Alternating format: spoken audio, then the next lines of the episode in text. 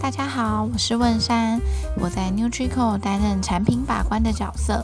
我是化学相关背景出身，接触过很多分析仪器，并将这些分析数据做有意义的解释。在这个节目中，我想用化学的角度和大家分享，如何在食品保健中找出最适合自己的。本周我要来和大家分享的是关于塑化剂。那塑化剂呢？首先跟大家分享一些新闻。在二零一一年的时候啊，就有塑化剂风暴。当时呢，是台南市卫生局送检的益生菌粉有异样讯号，发现是起云剂里添加了邻苯二甲酸酯，也就是 DEHP。那它更简称是塑化剂。那时候呢，是将这个东西呢加入在像是运动饮料啊、果汁饮料、茶饮、果冻、果酱、乳胶粉定状类，哇，这涉及的范围真的是非常非常的广。那时候啊，一爆出这个新闻，相信很多人都都很担心自己是不是喝了或是吃了过量的塑化剂。那起云剂呢？它其实是合法的添加物，它是由阿拉伯胶啊、乳化剂还有棕榈油等制成，用途呢是为了增加饮料啊或是其他产品的浓稠感，它会让外观看起来有点雾雾的，那口感会比较好。所以为什么要增加塑化剂？其实也是蛮令人匪夷所思的，也许是。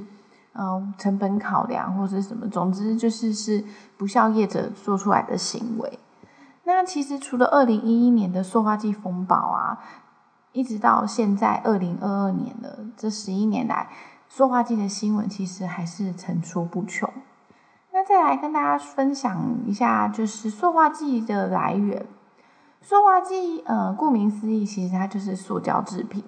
那跟我们生活中比较贴切的。以及有可能会就是吃进嘴里的，有含包含一些像是 PET，也就是宝特瓶饮料啊，或是矿泉水啊，就是那些罐装饮料，其实都或多或少会含有塑化剂。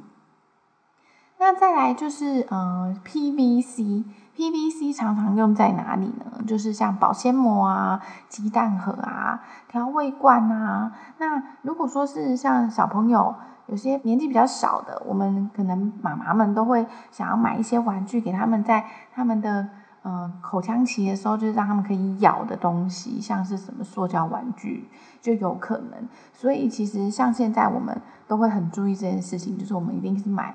非塑化剂的东西，就是避免小朋友在咬的过程中，他会就是又吃进了不知道多少的塑化剂啊。那再来就是，呃，跟大家谈谈塑化剂的后遗症。塑化剂的后遗症呢，嗯，其实塑化剂它就是一种环境荷尔蒙，它是会干扰我们的内分泌。那比较常见的其实就是呃会导致发育的发育中的女童她有性早熟甚至长不高的问题。那如果是小男生呢，就有可能会有一些呃外生殖器畸形啊，或是生殖器官短小，甚至青春期延后的这些风险。那更常见的大家应该都听过，就是会致癌。这是蛮可怕的，因为癌症并不会说在嗯一两年内就跑出来，你可能是在摄取了一定的剂量之后，可能发生在十几二十年后，那等到那时候才要来避免或是要治疗，就会比较呃就是比较晚了。那再来还有可能会导致成年的男性有不孕症啊，男性女乳症。甚至女性也有可能会有子宫内膜异常增生的问题。那在知道这些很可怕的后遗症之后啊，我们应该要如何去避免呢？啊，第一件事情，我们当然就是要常常洗手。比如说，我们可能在碰到了一些塑胶制品，比如说刚喝完的宝特瓶的东西，嗯，或是我们刚接触了一些塑胶水管。或是嗯，做菜的时候会碰到的一些米酒啊，这些塑胶制品，那我们就是在接触完之后，就是赶快洗手，避免就是手中的东西再吃进嘴里。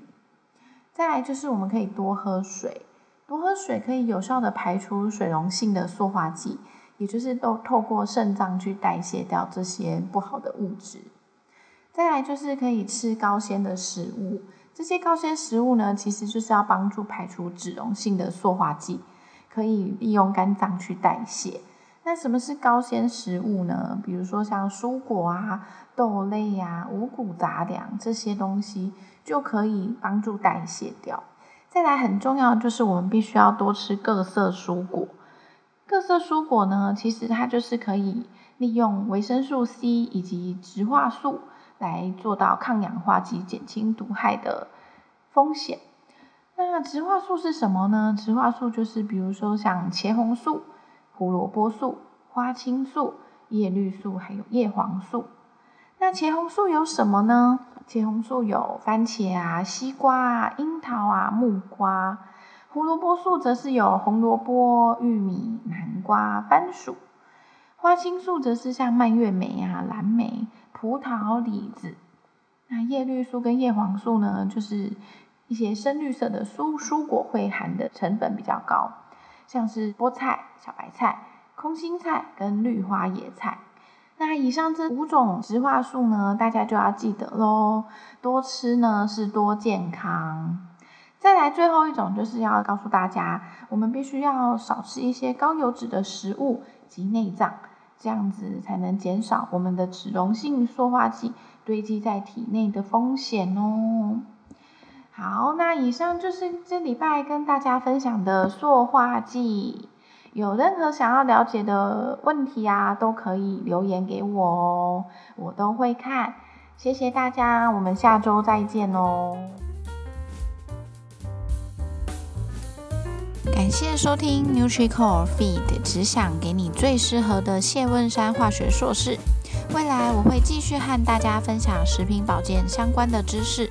若有任何想要了解的问题，都欢迎到 NutriCore 粉砖或 IG 留言，我都会看哦。NutriCore 营养的科学，我们下周再见哦。